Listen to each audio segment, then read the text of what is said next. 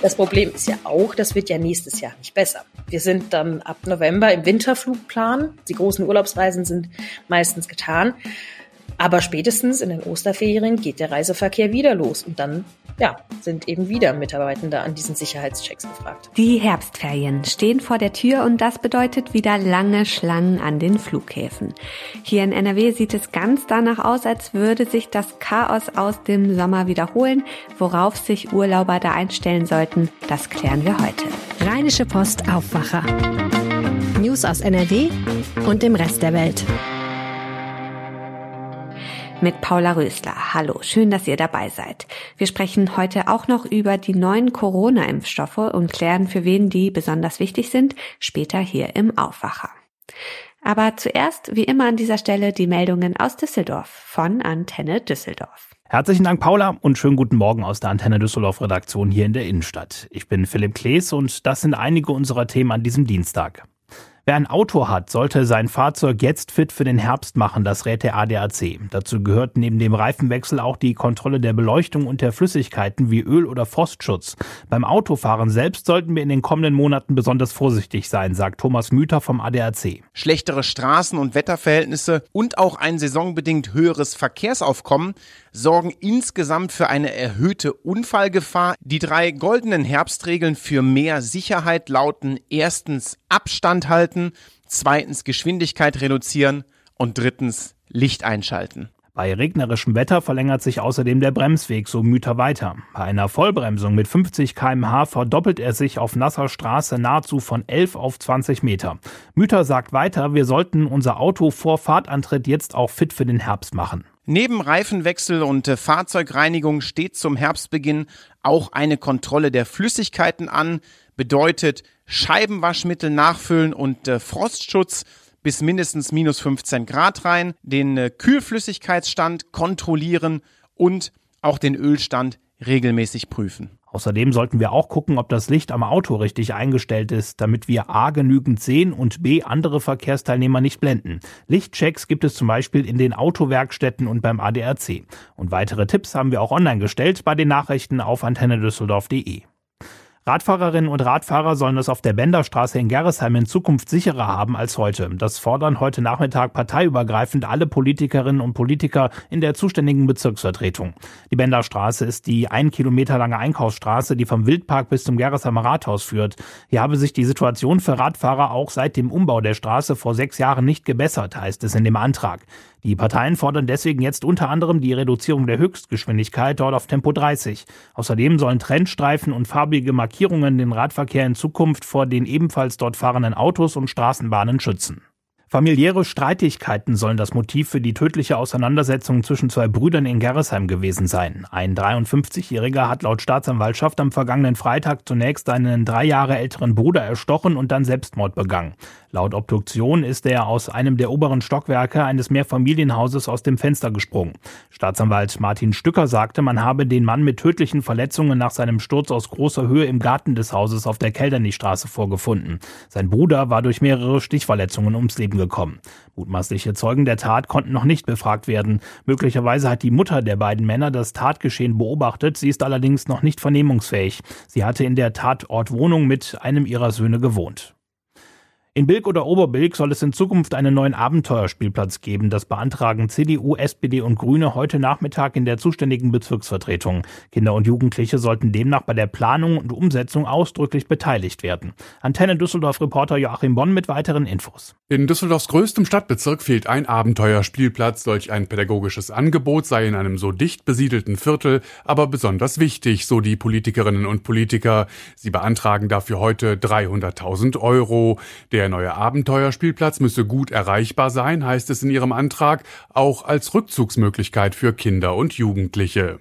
Als mögliche Standorte bringen CDU, SPD und Grüne entweder den Tetelberg an der Völklinger Straße, den Zentralschulgarten neben dem Südfriedhof oder auch den Südpark in die Diskussion. Die Antenne Düsseldorf Nachrichten nicht nur hier im Aufwacher Podcast und im Radio, sondern auch rund um die Uhr online auf antennedüsseldorf.de und auch in unserer App.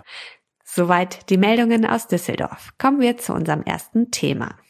Die Sommerferien sind gerade mal sechs Wochen vorbei und am Freitag ist schon wieder der letzte Schultag. Die Herbstferien stehen vor der Tür und nicht wenige wollen den Sommer der sich bei uns ja wettertechnisch bereits verabschiedet hat, äh, noch einmal verlängern und in den Urlaub fliegen.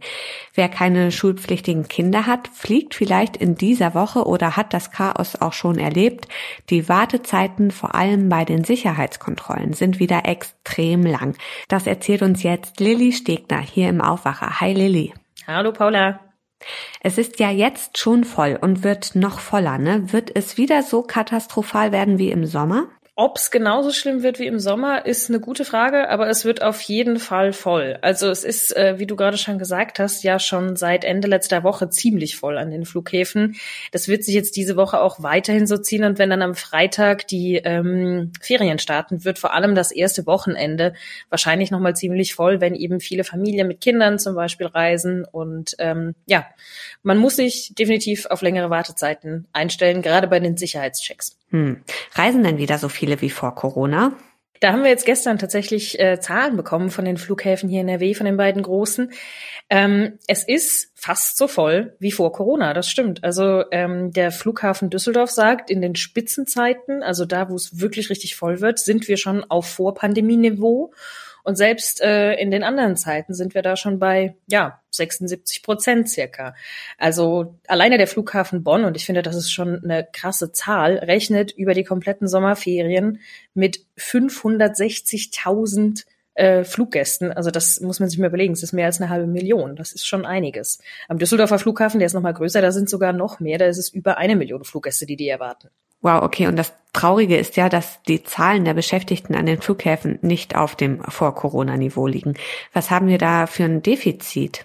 Das ist auch wieder schwer zu beziffern, weil es eben nicht an jedem Flughafen gleich gezählt wird oder beziehungsweise weil die Anforderungen, die die Bundespolizei, die ja eigentlich für diese Sicherheitschecks zuständig sind und das eben an private Sicherheitsfirmen weitergeben, das nicht an jedem Flughafen gleich regelt. Aber am Düsseldorfer Flughafen kann man sagen, dass pro Schicht rund 100 und in den Spitzenzeiten sogar 130 Mitarbeitende fehlen, die es bräuchte, um diesen Besucheransturm ähm, ja, bewältigen zu können. Und das, wie gesagt, dreht sich nur um den Sicherheitscheck. Die ganzen Probleme, die es auch schon im Sommer gab, mit zum Beispiel der Kofferabfertigung und so, das steht nochmal auf einem ganz anderen Blatt. Okay, aber jetzt hatte man ja doch sechs Wochen Zeit, die Probleme aus dem Sommer in den Griff zu bekommen. Es gibt so viele genervte Passagiere und Mitarbeitende am Flughafen. Warum ist da sechs Wochen lang nichts passiert? Erstmal, weil es relativ schwierig ist, da überhaupt was zu machen. Also es ist gerade bei den Sicherheitschecks brauchen die Menschen, die diese Sicherheitschecks durchführen, auch eine gewisse Ausbildung. Das kann nicht gerade jeder machen. Diese Ausbildung dauert. Die dauert auch bis zu zehn Wochen. Dann ist auch das Problem, dass einfach nicht genug Menschen gefunden wurden. Ähm, man muss sich das so vorstellen, dass zum Beispiel am Freitag, als die Bundespolizei und Beamte der Bundespolizei eingesprungen sind, weil die Schlangen eben so lang waren, durften diese Beamten aber gar nicht wirklich bei der Kontrolle helfen. Die waren dann die sogenannten Einweiser. Das heißt, die konnten sich vorne an die Schlange stellen, konnten den Menschen schon mal nochmal in Erinnerung rufen, dass sie zum Beispiel keine Metallgegenstände bei sich tragen, dass sie Medikamente, Flüssigkeitsbeutel auspacken sollen. Die durften auch die Kisten stapeln. Aber wirklich kontrollieren durften die gar nicht. Das heißt, die konnten ja, den, den Mitarbeitern vor Ort gar nicht so richtig unter die Arme greifen. Und wenn man sich dann überlegt, dass es eben so eine lange Ausbildungszeit ist und von den ähm, Sicherheitsfirmen eben, ja, wenn es keinen Mitarbeiter gibt, sie können sie sich äh, zumindest nicht so schnell aus dem äh, Ärmel schütteln. Aber die Frage bleibt natürlich, warum wurde da nicht mehr getan, um mehr Leute anzuwerben, die dann eben diese Ausbildung antreten, sodass sie dann, ja, äh, jetzt in den Herbstferien zumindest hätten äh, weiterhelfen können. Und das Problem ist ja auch, das wird ja nächstes Jahr nicht besser. Wir sind dann ab November im Winterflugplan, dann gibt es weniger Fluggäste, die Ferienzeit ist vorbei, die großen Urlaubsreisen sind meistens getan. Aber spätestens in den Osterferien geht der Reiseverkehr wieder los und dann, ja, sind eben wieder Mitarbeitende an diesen Sicherheitschecks gefragt. Nun hatten ja auch einige Politiker Ideen, Gastarbeiter aus der Türkei zum Beispiel. Ist das alles Schnee von gestern? Nö, also davon, äh, davon ist wenig angekommen bis gar nichts. Also es ist natürlich auch nur, weil man sich vorstellt, dass Menschen aus der Türkei herkommen zum Arbeiten, heißt das ja nicht, dass die ähm, ja da stehen und nur warten auf den Ruf. Also es ist alles, man hat sich das alles ein bisschen leichter vorgestellt, als es letzten Endes war. Und ähm, diese großartige Idee mit diesen Gastarbeitern, das hat ja, das hat nicht gefruchtet und äh, wir können alle nur hoffen, dass irgendwer mal demnächst eine andere gute Idee hat, die das Problem anderweitig löst. Ja, das wäre schön. Nun kommen aber ja ganz viele Passagiere, vor allem ab Freitag. Was mache ich denn, wenn ich gebucht habe? Gibt's da Tipps? Ja, das ist natürlich ein bisschen schwierig zu sagen, weil es da keine allgemeingültigen Regeln gibt. Also man muss sich immer ein bisschen überlegen, wann geht denn mein Flug? Wann muss ich da sein? In den Stoßzeiten, und das ist früh morgens und dann nochmal am frühen Nachmittag, da sollte man wirklich früher da sein, weil es da diese ganz krass langen Schlangen gibt über die Mittagszeit oder dann gegen Abend entspannt sich die Lage meistens auch wieder ein bisschen. Es ist natürlich auch eine Sache, wenn jetzt alle Fluggäste gleichzeitig dahin rennen und super, super früh da sind, weil sie Angst haben, dass sie so lange Warteschlangen vorfinden, das macht ja auch die Warteschlangen wieder länger. Also es ist auch immer so ein bisschen ein Abwiegen. Man, was man auf jeden Fall machen sollte, ist sich wirklich bei der Airline direkt vorher zu informieren, welche Möglichkeiten es gibt. Wenn ich früh morgens fliege, kann ich vielleicht sogar schon am Abend mein Gepäck abgeben? Kann ich vielleicht schon online einchecken? Also das sind alles Kleinigkeiten, die aber in der Summe total viel helfen können. Es ist auch zum Beispiel viel einfacher für die Sicherheitschecks, wenn man wenig Handgepäck hat. Das sind alles Dinge, dass äh, ja, da, da ist der einzelne Fluggast gefragt, dass das da vielleicht auch ein bisschen unterstützt wird, sagen wir es mal so. Hm, okay, aber das Problem verlagert sich dadurch ja vielleicht auch nur. Der eine will weniger oder gar kein Gepäck aufgeben, weil es da ja auch äh, Personalmangel gibt und im Sommer viele Koffer auch äh, gar nicht angekommen sind. Und der nimmt dann vielleicht mehr Handgepäck mit, was dann aber wiederum ja viel Zeit kostet bei den Sicherheitskontrollen, ne? Ja, es ist also äh, total. Der einzelne Fluggast kann da, die Möglichkeiten sind relativ beschränkt. Man kann, wie gesagt, gucken, dass man selbst früh genug da ist. Äh, dieses, dieses rechtzeitig hängt dann davon ab, eben wie gesagt, äh, ob man in den Stoßzeiten fliegt oder nicht. Aber letzten Endes, ähm, das ist auch das, was die Gewerkschaft mittlerweile sagt, ist es so ein bisschen eine Augen zu und durch Sache. Ganz schön bitter. An langen Wartezeiten werden wohl auch in den Herbstferien wieder viele Flugpassagiere nicht vorbeikommen. Dankeschön, Lilly, für die Infos. Gerne. Dass die Situation so ist, wie sie ist, liegt ja zu einem großen Teil an der Corona-Pandemie, als kaum jemand geflogen ist und super viel Personal abgebaut worden ist. Das führt uns zum nächsten Thema, da geht es nämlich mal wieder um Corona. Die Corona-Zahlen steigen wieder und die Herbstwelle bahnt sich an. Pünktlich dazu ist auch die neue Impfkampagne in Nordrhein-Westfalen gestartet und inzwischen gibt es ja auch neue Impfstoffe, die an die Omikron-Variante angepasst sind. Was es beim Thema Impfen zu beachten gibt, darüber spreche ich jetzt mit Antje Höning aus der Wirtschaftsredaktion. Hallo. Hallo Paula. Antje, wer sollte sich zum Herbst hin jetzt noch einmal impfen lassen? Was wird da empfohlen? Ja, die Ständige Impfkommission hat ja schon vergangene Woche ihre Empfehlung aktualisiert und äh, sie sagt, dass äh, fast alle, ähm, bis auf Kinder, sich äh, dreimal impfen lassen sollen mindestens und viele Gruppen sollen sich auch ein viertes Mal impfen lassen, darunter die Menschen ab 60, ähm, auch jüngere Menschen mit Vorerkrankungen oder Immundefiziten, Mitarbeiter in medizinischen und Pflegeeinrichtungen und auch Bewohner von Pflegeeinrichtungen sollten sich ein viertes Mal impfen lassen. Okay, und wer sich jetzt nochmal impfen lässt, sollte auch auf jeden Fall den neuen Impfstoff wählen, der an Omikron angepasst ist. Ja, genau, das hat die STIKO ganz klar gesagt. Wer jetzt eine Auffrischimpfung bekommt, also den ersten oder zweiten Booster, der sollte auf einen der Omikron-Impfstoffe zurückgreifen. Und davon gibt es ja jetzt zwei Sorten. Äh, seit ein paar Wochen ähm, gibt es schon den Omikron-Impfstoff, der auf die Variante BA1 angepasst ist. Und jetzt frisch kommen auch in die Praxen und Impfzentren die Dosen mit dem äh, Impfstoff, der auf die Omikron-Variante BA5 angepasst ist. Und der Impfstoff ist besonders interessant, weil das ja gerade die Variante ist, BA5, die in Deutschland total dominiert. Und eignet sich der Impfstoff auch für die Personen, die noch gar nicht geimpft sind? Also für die Erst- und Zweitimpfung ist dieser Impfstoff nicht zugelassen. Da muss man den alten Impfstoff nehmen, der weiterhin vorhanden ist und ja auch gut vor schweren Verläufen geschützt hat. Die neuen Impfstoffe sind als ähm, für den Booster gedacht, also für den ersten oder zweiten Booster, also für die dritte oder vierte Impfung. Und da ist klar die Empfehlung der STIKO, wer ähm, einen Booster sich geben lässt, sollte diese Impfstoffe nehmen, ganz genau. Hm. Wenn man jetzt also geboostert ist und nicht zu der Personengruppe gehört, für die eine weitere Impfung empfohlen wird, also du hast es ja gesagt, Menschen ab 60, Bewohner und Personal in Pflegeheimen, aber auch medizinisches Personal und Personen mit Immunschwäche. Wenn man da jetzt nicht dazu gehört, für alle anderen heißt es dann, man kommt früher oder später wieder mit dem Virus in Kontakt und hofft, dass es einen nicht so doll erwischt? Ja, Menschen, die ähm, drei Impfungen haben, können sich nach Rücksprache mit dem Arzt auch eine vierte geben lassen. Und es gibt ja auch viele ältere Menschen, die haben sogar schon vier Impfungen. Auch die können nach Rücksprache mit dem Arzt darüber sprechen, sich eine fünfte Impfung äh, geben zu lassen, um ihre Immunabwehr nochmal zu stärken. Da sollte man unbedingt mit seinem Arzt sprechen.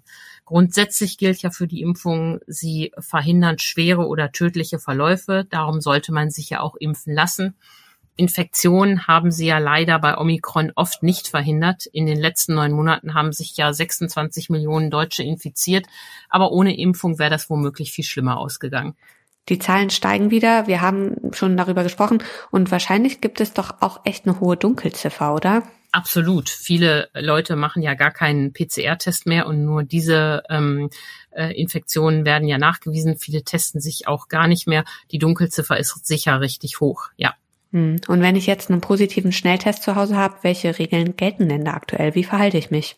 Ja, man muss keinen PCR-Test machen. Man sollte das aber im offiziellen Testzentrum sich bestätigen lassen, damit man auch einfach den Nachweis da hat.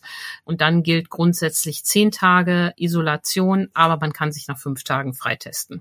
Jetzt ist ja auch Erkältungssaison, die Nase läuft, der Hals kratzt, die Stimme wird rau, man hört es. Und das heißt ja auch, dass wir über die Grippe sprechen müssen. Ist es da im Zweifel sinnvoll, sich gegen beides zu impfen? Ja, genau. Die, für die Grippeimpfung gibt es ja auch klare Empfehlungen. Die ähm, älteren, immunschwachen ähm, und auch Beschäftigte mit viel Publikumsverkehr sollen sich ja nach Empfehlung der STIKO gegen die Influenza impfen lassen. Und ähm, es ist ja sehr gut, dass man sich gegen beide Krankheiten in einem Zug impfen lassen kann. Es gibt zwar keinen kombinierten Impfstoff, also man kriegt schon zwei Spritzen, aber die eine kriegt man dann in den einen Arm und die andere in den anderen Arm. Und so kann man mit einem Besuch in der, ähm, äh, in der Praxis oder auch in der Apotheke das Thema erledigen. Nichtsdestotrotz wird sich wahrscheinlich eine Herbstwelle anbahnen. Was denkst du, was da im Herbst und Winter auf uns zukommt? Ja, die Zahlen steigen ja jetzt schon wieder an, die Inzidenzen und viele Aktivitäten gehen zurück wieder in geschlossene Räume. Wir gehen mit viel höheren Inzidenzen als ähm, in Vorjahren in den Winter. Wir haben ja kaum noch Schutzregeln und deshalb ist tatsächlich zu befürchten, dass die Zahl der Infektionen wieder kräftig zulegt. Wenn jetzt keine böse neue Variante kommt, wird das alles verkraftbar sein. Es wird wieder hohe Personalausfälle geben. Da haben wir ja auch im letzten Jahr sehr drunter gelitten. Das ist schon ein Problem. Ähm, und deshalb ist die Pandemie auch noch überhaupt nicht vorbei, anders als US-Präsident Biden gesagt hat. Aber die gute Nachricht, wenn jetzt keine hm, besonders bösartige Variante kommt, ist auch ein solches äh, Infektionsgeschehen managebar. Ich kann mir aber schon vorstellen, dass im Laufe des Winters wieder Schutzregeln hochgefahren werden. Da gibt das Infektionsschutzgesetz ja auch genug Möglichkeiten zu. Vielen Dank, Antje Höning, für die Infos und deine Einschätzung. Vielen Dank, Paula. Und diese Meldung könnt ihr heute auch noch im Blick behalten. In Pforzheim beginnt der Prozess gegen einen Vater wegen mutmaßlicher Entführung seines Sohnes nach Panama. Angebliches Motiv des Mannes aus NRW soll nach Medienberichten gewesen sein, dass er als Impfgegner nicht gewollt habe, dass sein Sohn gegen Corona geimpft werde. In Deutschland gibt es nur noch vier Gletscher. Nach dem heißen Sommer verliert der südliche Schneeferner nun nämlich seinen Status als Gletscher. Aufgrund der geringen Eisdicke sei dort keine Eisbewegung mehr zu erwarten. Damit sei der südliche Schneeferner nicht länger als eigenständiger Gletscher zu betrachten, sagt die Bayerische Akademie der Wissenschaften. In Tokio gibt es heute einen Staatstrauerakt für Japans ermordeten Ex-Premier Abe. Abe war am 8. Juli während einer Wahlkampfrede in Nara erschossen worden. Der Attentäter hatte angegeben, den Rechtskonservativen aus Hass auf die umstrittene Moon-Sekte ermordet zu haben. Zum Schluss noch das Wetter. Heute ist es stark bewölkt, trüb und regnerisch. Vereinzelt gibt es auch kurze Gewitter. Die Höchsttemperaturen liegen bei 10 bis 13 Grad und in der kommenden Nacht wird es im höheren Bergland mit drei Grad schon richtig kalt. Das war der Aufwacher vom 27. September mit mir, Paula Rösler. Ich bedanke mich fürs Zuhören und wünsche euch einen schönen Dienstag. Tschüss. Mehr Nachrichten aus NRW gibt's jederzeit auf RP Online. rp-online.de